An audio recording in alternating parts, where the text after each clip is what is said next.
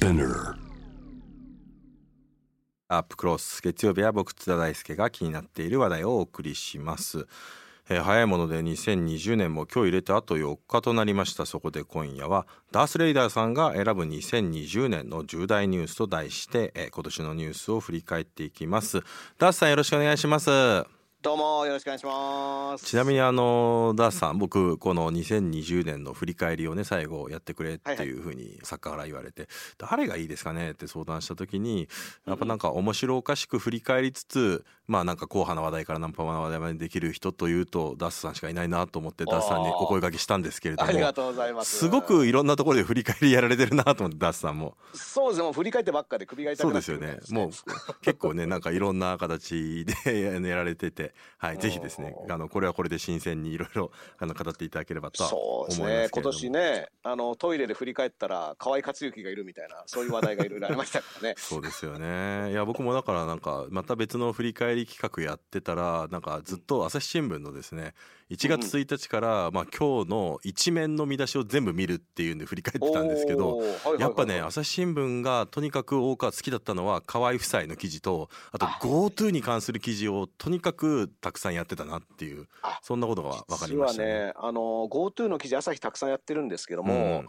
産経がですね、うん逆に GoTo にいつも厳しい記事を出していて。面白いですね。こういうその姿勢の違いっていうか、政府、まあ、産経は割と政府の政策に、割とあのフォローしていく記事が多かったんですけども、うん特に菅政権になってからの GoTo には相当厳しくて、そうですよね。ああ、立場が、あのそういったものがいろいろ見えてきて、今年も面白かったですけどね。この間あの安倍さんがねあの国会に呼ばれて議運で、えー、毎 NHK 入れて中継でやってましたけど、あの翌日の社説かなり厳しめのことを安倍さんに書いてて、どうしたんだ？なんか突っ込みどころがないぞみたいなっていうですね、うんうんうんうんなんかちょっとなんか立ち位置をね少しずつなんか修正してんのかなとかねそんなこともありましたけどね。ね。読売も安倍さんに厳しくなりましたからね。まあ結構ねこの読売のそもそもの安倍さんの一連の桜の蒸し返しのやつって、読売の一応リ,、まあ、リーク報道ですけどスクープから始まってますからね。一週間ね、あのジャイアンツが負けてる間、ずっと読売新聞の方が勝ってたっていうね。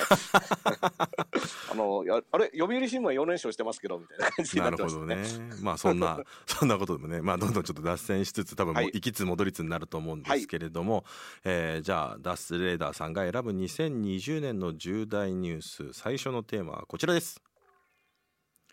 7年8ヶ月に及ぶ安倍政権が幕を下ろす。はい。まあもうこれなんか今先取りして語っちゃって、うん。語っちゃったような気もしますけれども、えー9月16日に、えー安倍内閣総辞職しましてまあ、うん。あのー辞職のね表明自体は8月の終わり26とかでしたっけね、えーうんにそう辞職することになりました。まあ実に7年8ヶ月余り8年弱続いてきた長期政権が終了して菅総理大臣が誕生したわけですけれども、うん。まあこれねもう7年8ヶ月振り返るといろいろありすぎるんですが、まあ、あえてですね2020年でこのニュース選んだ理由なんでしょまあ、あの安倍政権の功罪というか、あのやっぱり僕は不分律、あのいわゆる言わなくても分かるっていう、書かれていない部分をことごとくないがしろにしてきたっていうのが、まあ、すごく大きいと思っていて、まあ、それは内閣法制局の長官をの首をすぎ替えてのうん。安保法制だったり、あるいはもう直近で今年の出来事で言えば、その黒川、あのさんの定年延長だったり、ん。あのとりあえずかいあの法の解釈を変えたり、まあ、基本的にそういうことはやらないことにしてましたよっていう、まあ、あの NHK の人事とか宮内庁人事とかもそうなんですけれども、まあ、あの不分律でこういうふうにやってきたっていう伝統を全部壊していくっていう意味で非常に保守的ではない政権だったとうなるほど、思いますね。革新的な政権であったと、もう非常に革新的で、もう、うん。あの、様々なところをね、あの、壊していき、そして、まあ、あの、お友達優遇とかっていうこともよく指摘されてましたけど、それもある種、これまでの政権は教授としてそれはやらないっていうことも、まあ、気にせずやるっていう意味で非常に革新的だったなと。うん。うん、それが、まあ、あの、ある種社会全体にも、まあ、その態度としてね、えー非常に蔓延していったのではないかなという意味では、日本人の、日本社会の多くに、その安倍さん的な態度だったり、安倍さん的なスタンスのが見え隠れするようになってしまったなっていうのが、まあ、7年8ヶ月をあの経ての感想ですね。うん。まあ、だから革新的な政権っていうことをもっと身も蓋もないことで言葉で言うと破壊してきたっていうのが、まあ安倍政権だったとも思うんですけれども、ただまあその安倍さんを受け継いだ菅さん全くタイプが違うんですが、よりなんか破壊的な印象もあるんですけどその安倍さんから菅さんの流れってどうご覧になってます、まあまああの菅さん自分で手を挙げて総裁選出てねで僕がやりますって言ってなんだったらあの総裁選のやり方までねあのフルスペックのやらないで、うん、あのなってよほどやりたかったんだろうなよほど人の前に立って総理大臣をやりたかったんだろうなと思ったら、うん、全然人前に出るの嫌じゃんみたいな感じで、うん、あのなんか官房長官の時に多分ねあのうまくやれると思って、うん、2番手じゃなくて1番手でもっと目指したいんだって言って出てきたはいいけど、全くやり方が分からなかったみたいなね。そうなんですよね。ちょっと、まあ、本人がね、今どういう気持ちなのかなって非常に逆に気になるんですけども、うん。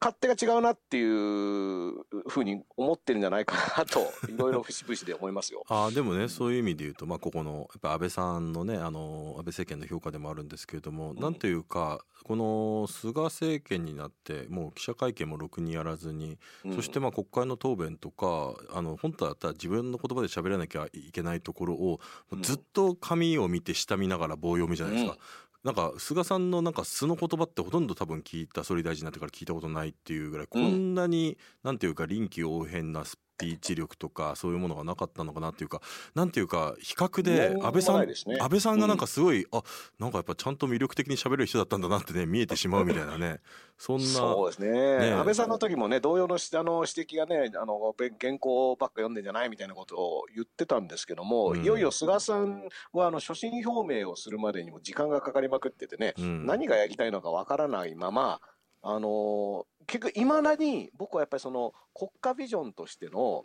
政権の目指すものっていうのがわからないですからね、うん、菅政権って。その携帯電話安くしますとか、ね、まあ、なんか個々のあのポイントポイントの政策は言ってましたけど、うん、それはなんどういう日本にするために携帯電話じゃ安くするんですかっていうところが全く示されないまま、うん、でねコロナ対策を一丁目一番地だって言っているのに同時に GoTo をやっていて、うん、でまあ結局今のこのタイミングで急停止してそれは私の判断でやりましたと言いましたが、まあ、直前までねあのニコ生の放送出た時にもう全く考えてないっていう、まあ、だからそういった意味でその言ってることが本当に信用できなくなっちゃってるんですよね。自分の言葉ではないから。これは誰の話を聞いてるんだって気持ちになりますよね菅さんの話を聞いていると、ちなみにこの間の久しぶりに出てきて国会で喋ったあのー、答弁とか聞いてどあ答弁というかまあかねあのあれどう聞かれてどう思われました？あのまあすごく僕一応ラッパーなのでその音楽的な意味で僕、まあ、安倍さんの時もそう思ったんですけど、菅さんはリズム感とグルーヴが全くないんですよね、うん、なるほど。確かにね。で、僕はそれをある種日本社会がそういった人が喋っている状態を許しているっていう今の社会全体のムードが僕はすごく良くないと思っていて、うん、でこれは実はグルービーに喋ることによって騙されてしまったりとか情に動かされてしまったりっていうことはあるんですけれども、まあ、それは人間に感情があるからそうであってあの菅さんのあの喋りを良しとするともうほとんどそのなんだろうあのなんかスマートスピーカーみたいなのと喋ってるのと変わんない。でスマートスピーカーの方がなんか饒舌だったりするっていう。うん。まあそんな菅さんがねデジタル庁を進めようとしてるっていうのはねなんかすごい皮肉なことだなっていうことも思いますデジタル庁も、うん、あのねあの平井さんがね昨日ねその外国人で来日する人はあの追跡するアプリを義務付けるみたいなことを言い出して。とかねあとマイナンバーカードとかもやってマイナンバーカードに全部成績を記録しようみたいな、うん、めっちゃだからねデジタル庁ってつまり監視社会なんですね。監視社会にドストレートなね。1984にしようっていうのを、うん、あのてらいもなく言っている上になんで小学校の成績を何年経っても言われなきゃいけないんだみたいなのもあるし、ね、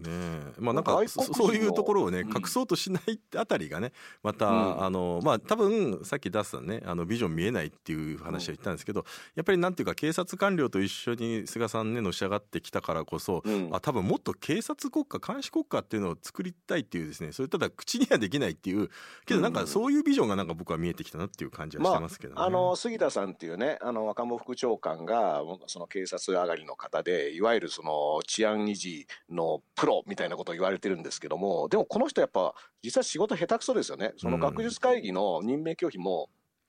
バレバレの何にも説明もできないやり方をやってしまって、うん、で多分本人たちが予想していないぐらいの反響を呼んでしまって、うん、これ全然治安のコントロールも何もできてないわけでそうですよね。あのいやこれ下手くそじゃんっていうのは、うん、あの普通に思います、うん、だからあのデジタル庁の方針とかも監視国家にしようみたいなのも、うん、やり方は全く巧妙でないし、そして平井大臣みたいな方をあそこのポジションに据えるっていう人選も、まあ、非常になんかプロらしくないあの全く適材適所じゃない人多くなっていう意味であの人はねワニ動画見てた人ですからね。ワニ,、まあ、ワニ動画を見れるリテラシーがあるっていうね 自民党の中ではかなり詳しいっていう意味ではまあまあそうです、まあ、それなりの適材だと僕は思いますけど。国会中にワニ動画を見るぐらいデジタルに詳しい人ですから、うん、そうですね。まあ、どあの倫理的道義的にはどうなのよとは当然言われるのかとは思いますが、まあ、その話をしてるともう本当に次に行けないので、はい、次の,、あのテーマに行きましょう、えー、ダース・レイダーさんが選ぶ2020年の重大ニュース。続いてはこちらです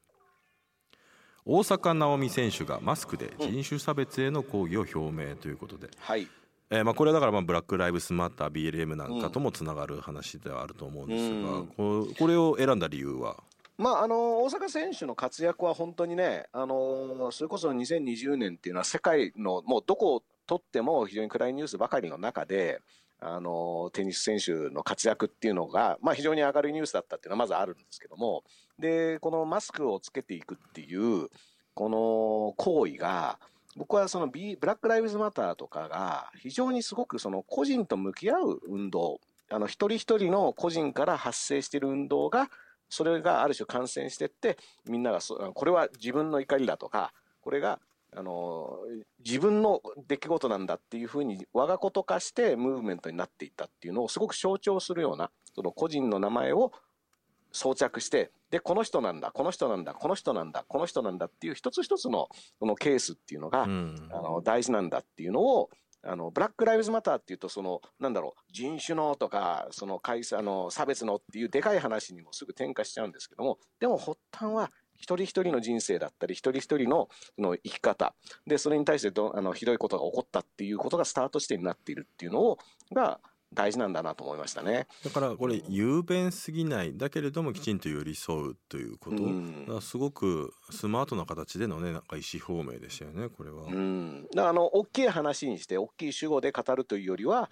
個々に寄り添っていくっていう。で、あの、一番大事なのはこの人たちは名もなき誰かではなくて、この人はこういう人生を歩んだ人、この名前でこういう生き方をして、こういう家族やこういう友達がいた人なんだっていうところの、あの、それを背負って出るっていうのが、すごく、その、個っていうものを確立しているなと思って、うん、うん、で、これがだから、その日本に渡ってきた時の、日本での反応に、その個っていうものがスタートしてになってるだけにすごく残念な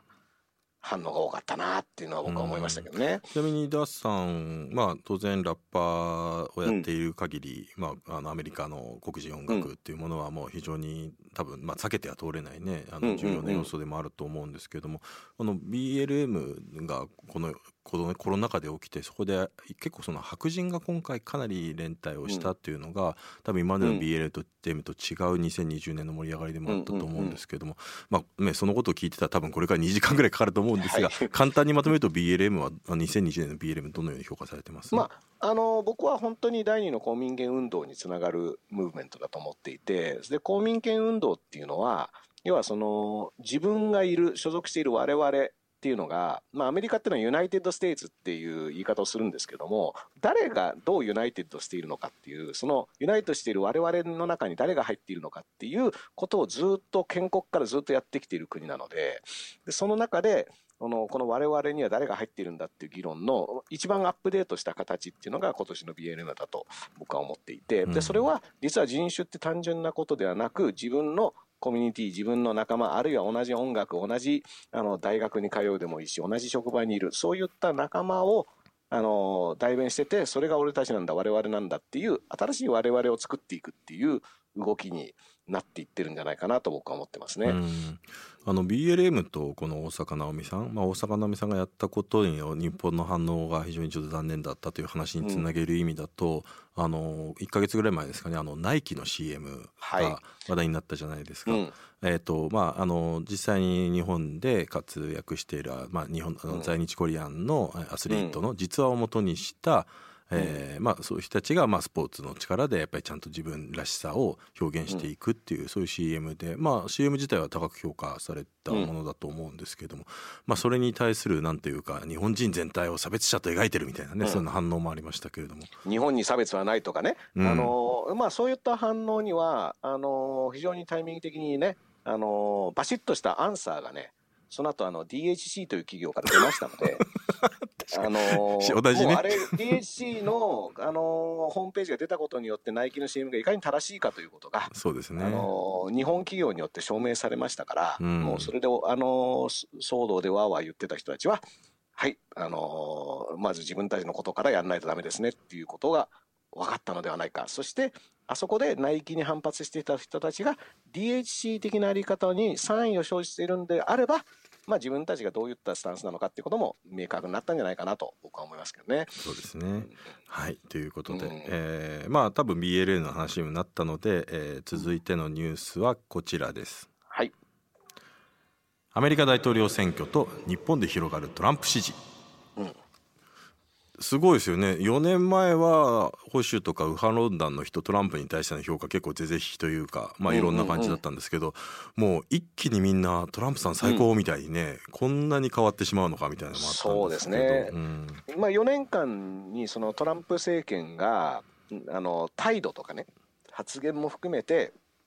出し続けてきたメッセージっていうのに感化された人っていうのは、そのアメリカ国内のみならず、まあ、やはり世界中にいると思うんですよね。で、僕は、あの、トランプ現象とかなんか言うんですけど、このアメリカ大統領選は単純に言えば、非常に僅差の、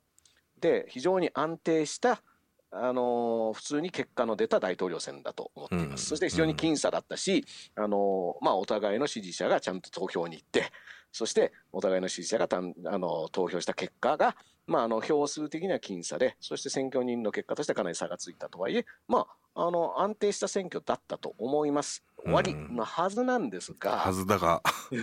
それがそのあのこんなにスムーズにね、そのしかもコロナ禍で郵便選あの投票って新しいシステムを全面、ま、前からあったにせよ、全面的に使用した割には、そういった集計の混乱もなく、うん、あの各州の規定通りね、あの僅差だったら数え直しもやって、うん、っていうところまでは行ったんですけれども、まあ、その後に、まあ、その前からですね、トランプ大統領が、まあ、ずっと不正があるっていうことを言っていたのが、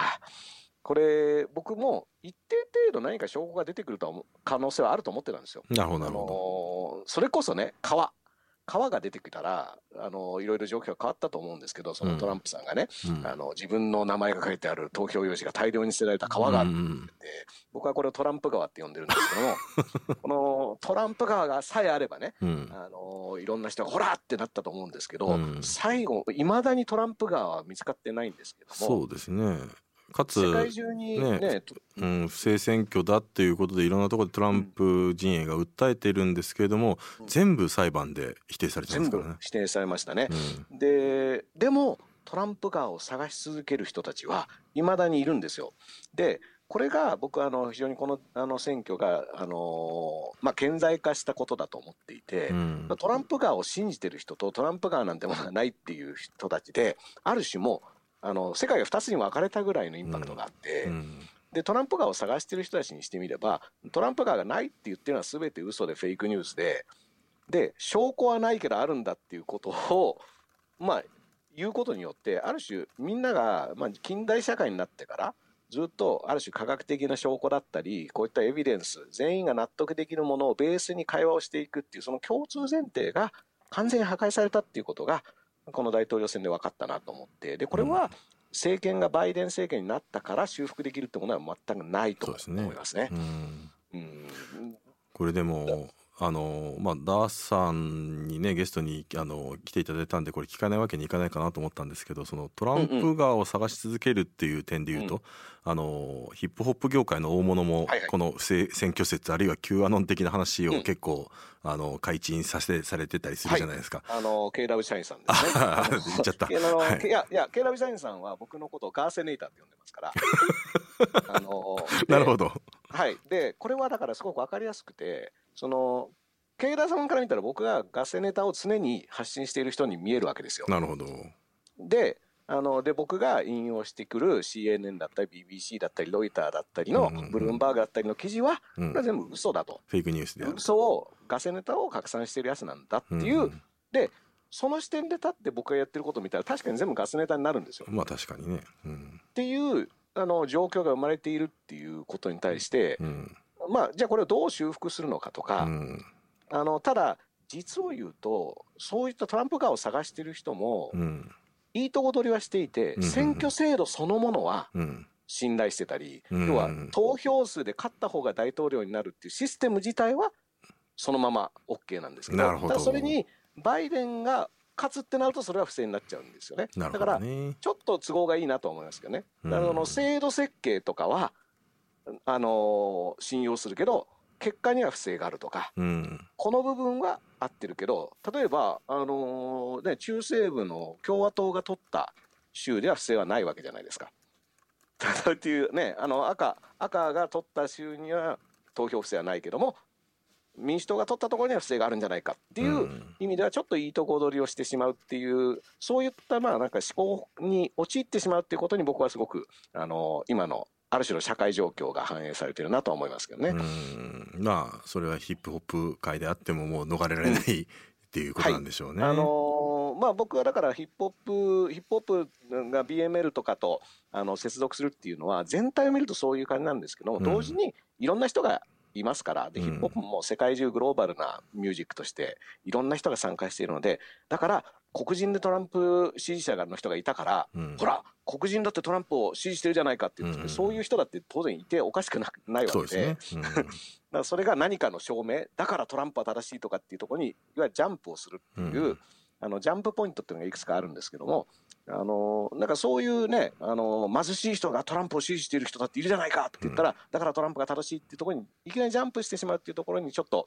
その論理を飛躍させていく傾向があって、まあそれはなんでそうなってしまったのかなっていうのはすごく考えなければいけないことだと思いますね。うん。またツイッターだとねそういうジャンプのなんていうかジャンプの跳躍力が高い方ほどなんかいっぱいリツイートが集まったりするからみんなジャンプばっかりしてるみたいなね。もうともううん。ジャンプ競争でね、あのみんなと、あの飛び跳ねてる状況だと思いますから、ねまさしくカエルの楽園って感じですうけれどもん、ね。本当にそうです。はいということで飛ぶほどいいねがつきます。はいということですみませんちょっと押しつつあるので次のテーマいきましょう続いてはこちらです、新型コロナウイルスが世界中で拡大、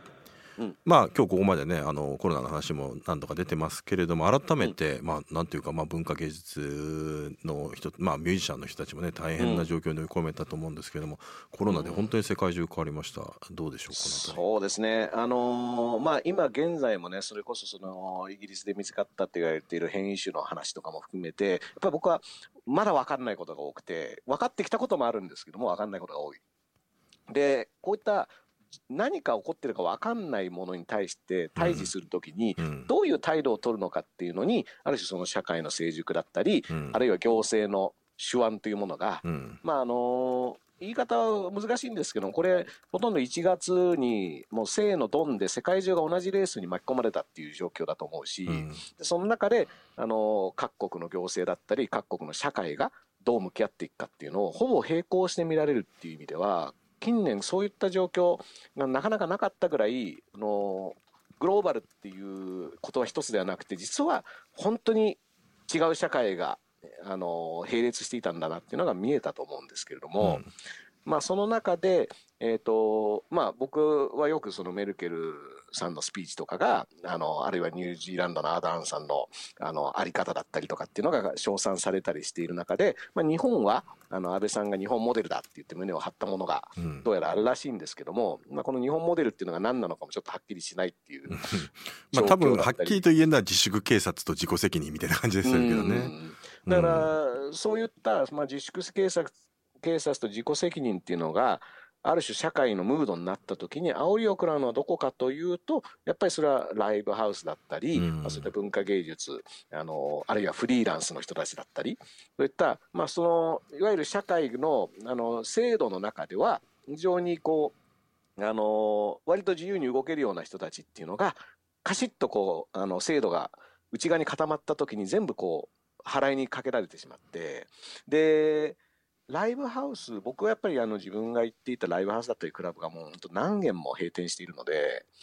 もうその景色が変わってしまったっていう感覚が非常に強いですね。で、そういった時に、その保証の問題だったり、先ほどもね、菅さんが、あの罰則って言葉を先に出したんですよね。うんあので、自粛と給付は、とか自粛と保証はセットだろっていうハッシュタグの運動が当時起こってたんですけども、あの結局行政日本の態度としては自粛と罰則はセットだろっていうスタイルなので。うん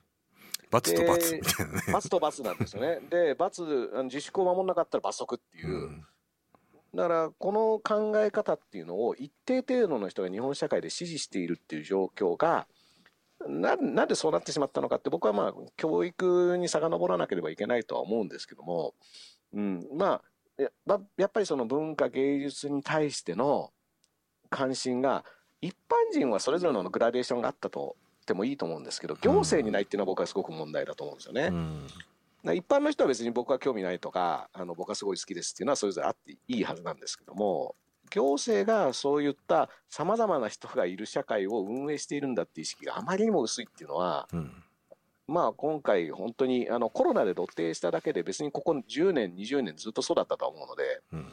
うん、なんかそそういうのが一気に見えてしまいましたね。うん。そうですよね。だからそういう文化芸術への冷たい態度みたいなものが日本学術会議のあの任命拒否問題でいまいち世論がね盛り上がらない感じともねつながってるような気もしますけどね。だってあの学術会議あのアベノマスク配るお金使えば 26年できるんですよ。そうですよね確かにね。学術会議26年分の施策があのマスク2枚ですよ世帯各世帯に。うんだこれはもう同列に語ることすらできないぐらいの話だはずなんですけど。いや今だから年末になってね第3波来てで医療業界がみんな悲鳴上げててようやく医療現場にもねなんかお金回すみたいな話あったけど、うん、やっぱアベノマスクの時の500億回してほしかったよな とかってやっぱね思いますよね。しかもね行政側が今度は日本医師会だったり専門家の分科会だったりをある種その既得権益集団だとか名指ししてそれでその悪者探しみたいなことに今医師会とかをあの攻撃しているあの政治家とかがいるっていう状況が、まあ、僕はもう本当に、ね、菅首相もおみお身を黙らせろみたいなねそんな週刊誌の記事が載ったりとかしますもんね。うん。だからそうそういう状況っていうのがあの専門家の知識だったり科学的な知識っていうのを軽視するっていう、うん、で文化芸術も軽視する、うん、そしてあの監視追跡だけを強化するっていうね。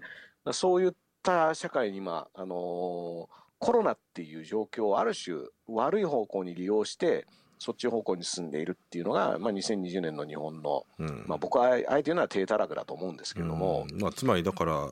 ここのねパートでダーさんがあの日本っていうのが要するにその国の成熟してるかどうかの指標じゃないかみたいな話ありましたけれども、うん、まあ、つまりは日本と日本人成熟してなかったということでそしてその成熟してないようなまだこのなんだろうこれから感染拡大も抑えられるかどうかわからないような国でですね、日本オリンピックやろうとしてるんですよ。どうですかオリンピッククどうできると思います？僕はあのいやだからその平井さんがねあの外国人に追跡アプリつけるって発表したってことは、うん、あもう外国人来んなってメッセージ出してるのかなと思ったんじゃない？まあ確かにね。だってね、まあ、今実際今もう年末から入っちゃいけないふうになってましたね。で僕がねその1年延期っていうニュースが出た時も安倍さんと森喜朗さんがその何年延期するっつって森喜朗さんが2年でいいんじゃないかっていうのは安倍さんが1年だと。でこれはワクチンが間に合うから1年でいいんですって言ってかけたっていう記事が出たんですよね。で安倍君がかけたのに俺も乗ったと森さんも言っていて、でも安倍さん賭け事僕らも勝手に賭けに巻き込まれてるんですけど自分の財布を秘書に預けていくら使ったかも分かんないような人が賭け事しちゃだめじゃないですか、だからもうあの勝手に国民を使って賭け事に出るような人が、まあ、この、あの、賭け事しちゃいけないような人が賭けをしてるっていうのがもう五輪の今の状況なので、うん、すぐにやめさせた方がいいんですよね、こんなの。だからね、あの、オリンピックで3000億がね、また、あの、コロナ対策をやらなきゃいけないんで3000億って言って、やっぱその金で何が買えたか何ができたかっていうのはやっぱ常に考えなければいけないっていうのはありましたね。うんあのーコロナに打ち勝った証として開く五輪で、うん、なんでコロナ対策費が必要なんだっていう、そもそも論があって、うん、打ち勝ってないじゃん、それって思うんですよね。まあ、それがあったので、コロナ、ウィズコロナ五輪みたいな感じでね、変わってきましたからね。もう、いつの間にか打ち勝った証じゃなくなって、コロナの中で頑張るっていう。うん、だから、まあ、復興五輪の頃を覚えてる人もね、減ってきたと思いますけど、あの、最初は復興五輪でしたし、低コストでやるっていうね、7000億ぐらいでやるっていう話からの3兆円ですから、だから、こんなに、あの、ある種予算管理が下手で運営が下手な人たちがこんな大きい大会をやる能力がそもそもないっていう話だと思うんですよね。うん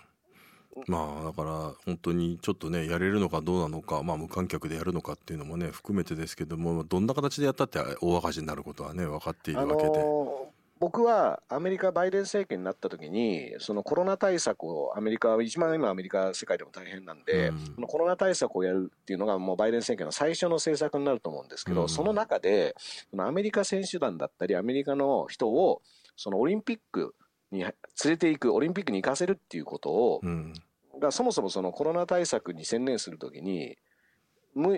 それを中止する、アメリカ選手団を送りませんっていうメッセージが、実はすごくコロナ対策にプラスなイメージで働いてしまう可能性があって。なるほどね。で、うん、オリンピックなんかやってる場合じゃないんです。オリンピックにわざわざ自分の国を、国民を危険にさらしてオリンピックなんかってものに参加させませんっていうメッセージ、もしアメリカが出してアメリカが参加しないってなったら、うん、7月にそもそもオリンピックをやる意味もなくなるし、ね、なぜならアメリカのテレビ放映のためだけに7月にやるわけですから。うん、そうですね。で、去年実はカナダとかは早い段階で選手団が不参加を表明しているので、うん、まあそういった意味でも、今年1月2月の状況次第では、バイデン政権が発足して最初に出すメッセージの中に、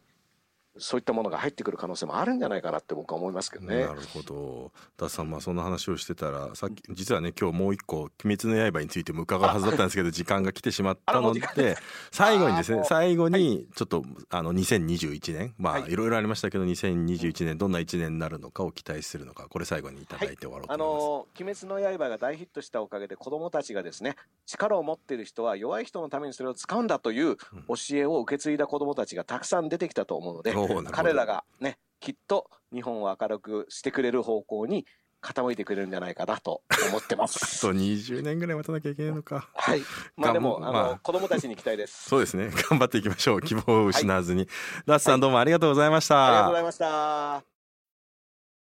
えー、12月28日月曜日編集後期津田大輔です。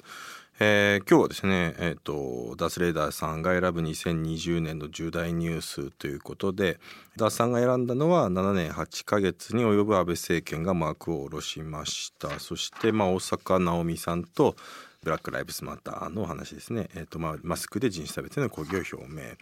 えそして新型コロナウイルスが世界中で拡大そしてオリンピックは延期してという話があって実は本当は「鬼滅目の刃」のね話をあのされて、え、たかったんですけど時間なかったんですけど、まあ、最後に一言って言ったら鬼滅をあのぶち込んできたので多分オチとしてね あの決めてたんだろうなということがよくわかる放送でした。まあなんかね本当にあの縦横無尽にいろんなところにえー、話が飛んで面白い振り返りでしたね。なんか30分とは思えないなんか内容盛りだくさんのアップクロスだったんじゃないかなとは思います。うんだからまあダッサーの中でね僕の中でもやっぱりすごく印象深かったのは実は安倍さんは革新だったと。いろんなものを変えていった。今までの実はまあ保守してきた部分を変えてきた。っていうことはすごく大きかったのかなっていうことを思いましたね。でもまあそういうこととそういう人を求めるメンタリティということがまあそれがやっぱり多分トランプさんを支持する日本の人ともつながってくるっていうふうにも読み解けましたし、まあ、そこから先ですよねつまりだからコロ日本のコロナ対策を考えた時に、まあ、コロナがねいろんなことを浮き彫りにしたということでだからこのコロナが浮き彫りにした結果、まあ、日本型社会の、まあ、やっぱり成熟してないところっていうのがえー、明らかになってきたところもあったんですけれどもしかし成熟はしてなくてもなんとなくみんなの自粛と同調圧力でなんとか乗り切ってしまうのがまたすごく日本で、まあ、それは多分政治へのあの期待をしてないっていうことともなんかすごくつながっているんじゃないかっていうことは思ったことですね。まあだからそういう状況下で今このようなね感染拡大状況を迎えているっていうのが、まあ、ある種の必然だったんだなっていうこと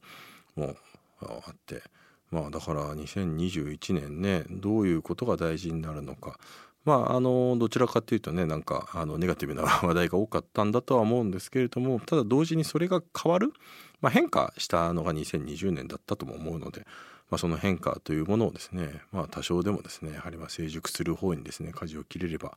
いいなそのきっかけになったのが振り返ってみれば2020年がどん底だったよねというように言えるような2021年にしたいなと思いますので、えー、皆さんも頑張っていきましょう2021年も。ということで、えー、2020年もまあ無事終えることができました、えー、皆さん良いお年をそしてまた来年よろしくお願いします津田大輔でした。